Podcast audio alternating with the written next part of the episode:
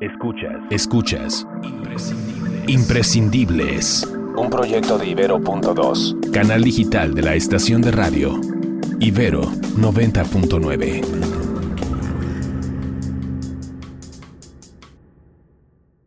Allá se ve un puntito. Ahí viene la paloma. Oye, pero han pasado 90 pajaritos y palomas de otro tipo. No, no son. Es esa. Por cómo viene volando, por todo. ¿Sabes? La reconoces desde allá. Y empieza la emoción, empiezas eh, a llamarla, empiezas a enseñarle otras palomas que tienes ahí para que baje rápido, para que no pierdas tiempo. Al final, todo se resume en volver a casa. Atrás quedó el punto de partida, o mejor dicho, el punto a la deriva. Estos son los últimos segundos de una competencia contra el clima, la distancia, los depredadores y las limitaciones físicas. Descender es la prueba inequívoca de que las decisiones tomadas en el trayecto han sido las correctas. Tiene que primero tomar la decisión hacia dónde volar.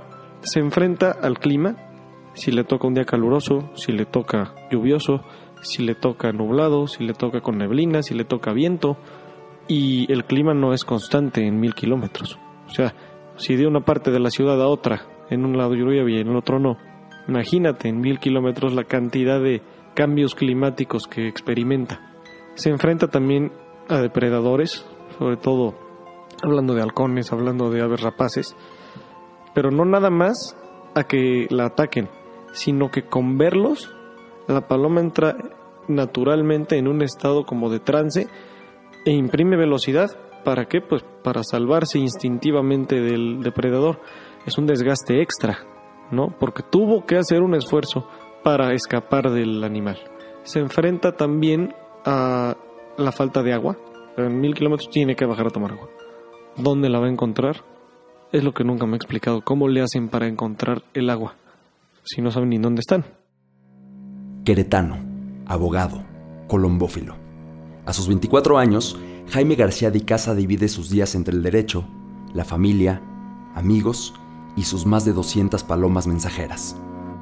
A mí toda la vida me han gustado los animales, yo siempre he sido muy aficionado a la cría, al entrenamiento, a la manutención, a todo lo que está alrededor de los animales, ¿no? Con las palomas nace porque mi papá en años atrás, cuando yo todavía ni siquiera nacía, él tuvo palomas mensajeras y muchos miembros de mi familia las tienen también, muchos tíos tienen palomas hace muchos años y compiten. Además, presidente del Consejo Directivo de la Asociación Deportiva Colombófila Queretana. Me atrevería a decir que de las grandes satisfacciones de mi vida han sido resultados de las palomas y también las grandes decepciones han sido malos resultados de concursos. Sí, porque te analizas, te das cuenta dónde te equivocaste, sabes que te equivocaste. Imprescindibles, un podcast de Ibero.2, canal digital de la estación de radio Ibero 90.9. Colombofilia. Técnica o afición a la cría, adiestramiento y cuidado de las palomas, en especial de las mensajeras. Me llama la atención, pongo palomas mensajeras en la casa con todo el apoyo de mi papá y ya me empiezo a aficionar, las empiezo a entrenar, empiezan las competencias y me empiezo a interesar cada vez más. Empiezo a ver aspectos que no ves cuando estás muy niño, digamos. Conforme vas creciendo vas dándote cuenta de cosas, ¿no? Oye la genética, oye la alimentación, el entrenamiento, las enfermedades, los signos. Desarrollas un sentido en el que ya eres capaz de ver al animal, de ver a la paloma y saber si está en buenas condiciones o no, sin siquiera haberla tocado. La relación y entendimiento que hay entre Jaime García y las palomas comenzó hace 14 años. Desde entonces, ha ido explorando el mundo de las palomas mensajeras en búsqueda del método ideal para tener atletas de alto rendimiento. Cuando un deportista, un animal, una paloma, entra en condición física, está en un estado de super salud. Entonces, hablando de un palomar, lo primero que tiene que haber es eso, condiciones aptas para la super salud que buscas. Entonces, necesitas que el palomar tenga buena ventilación, que no tenga corrientes de aire directas, que tenga buena luz del sol por la mañana, que no sea muy frío, que tampoco sea muy caluroso. Entonces te vas ayudando materiales como la madera, como concreto, como ese tipo de cosas, para ir regulando los detalles que te platico. Involucra también tener pues los aditamentos propios comederos, bebederos.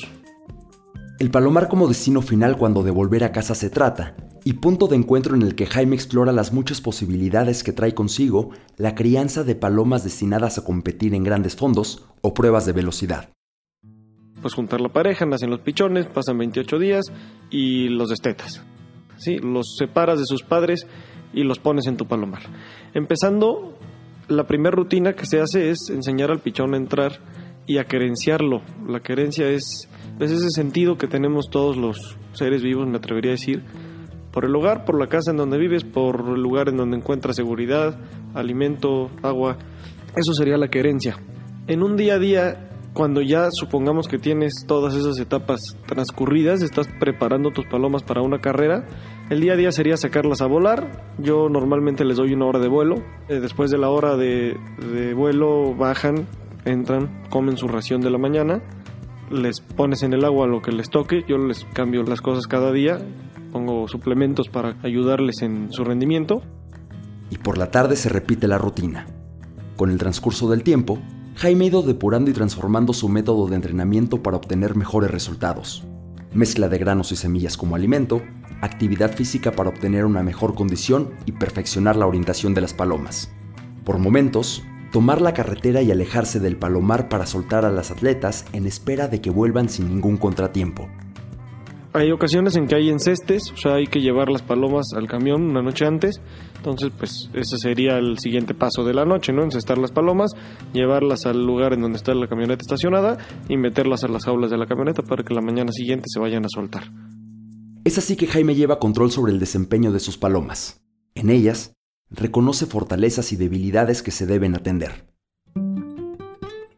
Cuando pasan los años, cuando pasan las experiencias, cuando te vas dando cuenta de qué animales están funcionándote, qué animales se adaptan a tu manejo, porque eso es muy importante, tú puedes comprar el mejor animal del mundo, pero si tu manejo no es para ese animal, no se adapta bien, simplemente el animal no va a funcionar contigo. No quiere decir que sea malo, la genética es sabia, o sea, la genética no miente, pero tienes que encontrar qué área de la genética de las palomas se adapta a tu manejo, tus métodos y con qué te da resultados. Resultados que demuestran la evolución de las especies. Atrás quedaron los días en que las palomas volaban para llevar mensajes entre una ciudad y otra. Ahora, ante la inmensidad del cielo y las múltiples posibilidades que tienen a la hora de emprender el vuelo, han sido entrenadas para recorrer cientos o miles de kilómetros y así reencontrarse con los suyos. Hay dos temporadas de concursos, por lo menos en Querétaro. Está el campeonato de adultas, que empieza más o menos en febrero y termina en mayo. Y está el campeonato de pichones, que empieza en septiembre y termina en noviembre. ¿sí? Las adultas son 10 etapas, divididas en todos los meses que te platico. Empiezan en 200 kilómetros y la última etapa son 1060 kilómetros vuelan cada fin de semana, a excepción de las últimas cuatro etapas, que son las más largas, donde se les dan 15 días de descanso. ¿sí? Es un campeonato difícil, difícil de manejar, difícil de, de aguantar.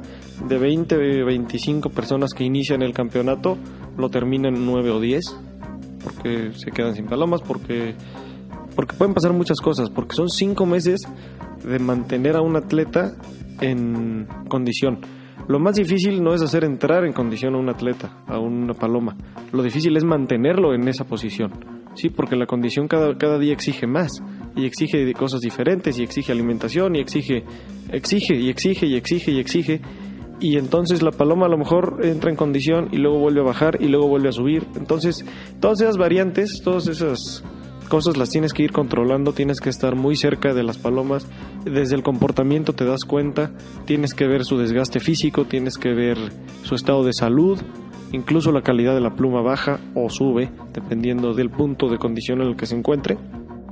Mantener una condición estable que les permita recorrer estados enteros, volar hasta 100 km por hora y competir contra sus propias marcas, y por supuesto, contra las palomas de otros colombófilos. Estos concursos consisten en que tú inscribes 30 palomas y las sueltan de un punto en común. De ahí las sueltan y se mide el tiempo que tarda la paloma en llegar a su respectivo palomar. Se tienen las coordenadas de cada palomar y del punto de suelta. Con eso sacas distancia exacta, lo divides entre el tiempo y te da la velocidad de la paloma. Es un promedio dependiendo de la distancia. En velocidad son cuatro marcas, en medio fondo son tres marcas, en fondo son dos marcas y en gran fondo es una marca. Es un promedio de velocidad, las primeras cuatro palomas que te lleguen son las que promedian la velocidad con la que vas a competir. Eso también es un extra porque estás jugando en equipo, no estás jugando a una paloma. Si tu paloma gana la carrera, no garantiza que tú ganes la etapa porque te quedan otras tres que tienes que acumular en poquito tiempo para que el promedio no se afecte. Sube la distancia y sube la dificultad, obviamente. Sí, se separan más las palomas. Hay más margen de de probabilidad para que los promedios suban o bajen. La vida colombófila de Jaime es comparable a la de un vuelo, por momentos con corrientes adversas, turbulencia y por supuesto, hermosos paisajes. Empiezan las satisfacciones en ese año, 2018-2019, y en 2019 precisamente en Pichones tengo la, fortuna, la suerte de, de tener la Paloma As y de ganar un segundo lugar en el Campeonato Relámpago, además de varios diplomas que se fueron dando por, por primeras palomas y eso sí, ese campeonato sí me llenó de, satisfacción, de, de, alegría. Me di cuenta de que ya las cosas las estoy haciendo bien. Ya encontré, por lo menos en ese cierto tipo de distancias, la fórmula. ¿sí? Ahora en el campeonato de adultas, en una etapa que de un lugar que se llama La Chincheta Durango, son 750 kilómetros a Querétaro, entra mi paloma, un macho, resulta que era el segundo lugar, gana el, gana el segundo lugar nacional el Palomo y a la media hora de llegar entra su mamá.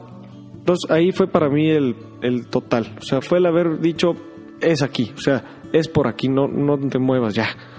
Te da mucha satisfacción cuando pasa eso, o sea, ya no es una casualidad, ¿sabes? El gozo que trae consigo la espera y constancia. Aguardar en el palomar mientras las palomas recorren escenarios y trayectos inimaginables a una cantidad de obstáculos e inconvenientes de mucha variedad. Yo lo, he pensado en muchas ocasiones. Por ejemplo, el vuelo de Chihuahua.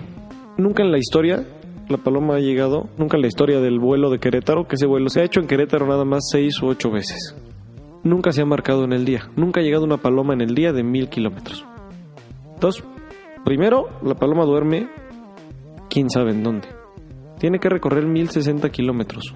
Por, tú conoces esos estados de la República, son lugares inhóspitos.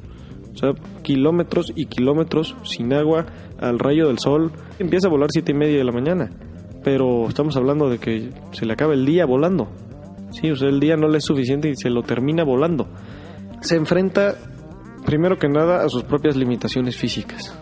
Porque hay cansancio, porque hay desgaste, porque hay un viaje de dos días previo para llegar al punto de destino, abrir las puertas de la jaula y comenzar la travesía. Estás a tu suerte, a la deriva. Y te estoy hablando de dos días las que llegan, ¿eh? O sea, las que llegan en dos días. Hay unas que llegan después de cuatro o cinco o una semana o dos semanas o de repente al mes em, llega una paloma que soltaste de 900 kilómetros hace un mes. ¿Qué hizo un mes? ¿En dónde estuvo recuperándose un mes para volver a emprender el vuelo a su casa? Eso es para mí algo impresionante. El mundo colombófilo es imprescindible para quienes se niegan a perder la capacidad de asombro. Es una medida de tiempo para hacer el recuento de los años que hay entre el uso de palomas como emisarias del pasado y las atletas de alto rendimiento en que se han convertido. La colombofilia existe porque hay quienes se niegan a vivir sin ellas. Palomas que viajan para acercarnos.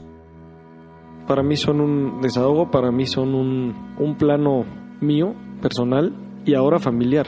Sí, porque ahora, bueno, afortunadamente con las satisfacciones que hemos tenido en la casa, se han involucrado mis papás y ahora compartimos en ese plano también la convivencia, ¿no? Es un plano con amigos, los asociados, mis tíos, etcétera, que aunque son mucho más grandes, eh, hablando de edad, se han vuelto parte importante de mi vida, de mi día a día y considero que hemos hecho algunos lazos incluso de amistad. Es como muchas otras cosas en mi vida personal, es una parte más en la que convivo con personas, con familiares, con los que no conviviría en ningún otro momento. Es una cercanía con personas que es un orgullo estar cercano y que no estaría cercano de no ser por las palomas. Entonces, les debo mucho y creo que es para quien estuviera interesado un buen método de desahogar un poco tu tiempo, un buen método de reflejar tus acciones, tu estar.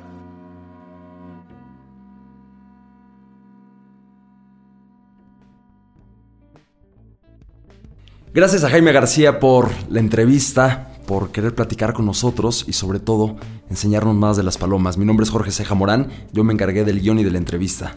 Yo soy Jordi Sindel, yo hice la música y la producción de este episodio de Imprescindibles. Ceja, ¿qué onda? Tantas cosas de las que yo no sé, de las que yo no conozco y gracias a Imprescindibles me acerco a estos temas y a estas historias y a estas personas que una y otra vez me siguen volando la cabeza. Están increíbles, la verdad es que Jaime es un personaje, yo lo conozco ya desde hace dos años y la verdad es que siempre es bueno pues platicar con él y que me vaya contando más sobre este mundo. Entonces, pues muchas gracias Jaime y justo de esto va este podcast, de perder la, no perder la capacidad de asombro y también recomendar a otras personas o historias que son imprescindibles. Así que Jordi, ¿a quién nos vas a recomendar hoy? Mi imprescindible de esta semana es una fundación llamada Black Jaguar White Tiger. La pueden encontrar en Instagram así como tal, arroba Black Jaguar White Tiger. Y ellos son una fundación este, reconocidos internacionalmente por ser líderes en rescate, rehabilitación y conservación de gatos grandes, salvajes, panteras, tigres, leones, etc. Entonces eh, su trabajo es maravilloso y pues aquí para compartirles igual otras personas que están metidos en ayudar a los animales. Buenísimo Jordi. Yo les voy a recomendar a un fotógrafo que se llama Russell Monson. Eh, y Russell se ha especializado en tomarle fotos a las gaviotas. Entonces ya imaginarán su trabajo, unas gaviotas divinas en el mar, igual ahí posando en el cielo. Eh, y yo lo conocí gracias al libro de Juan Salvador Gaviota. Hay una edición que trae las fotos de Russell Monson. Entonces, bueno, se los dejamos ahí. Ya lo saben, síganos en redes sociales. A mí como arroba Jordi Sindel. A mí en todas como arroba Cejamorán. Y por favor díganos qué persona o qué historia es imprescindible. Además de imprescindibles, escucha Neogurús, el podcast de charlas con líderes poco convencionales de Ibero.2.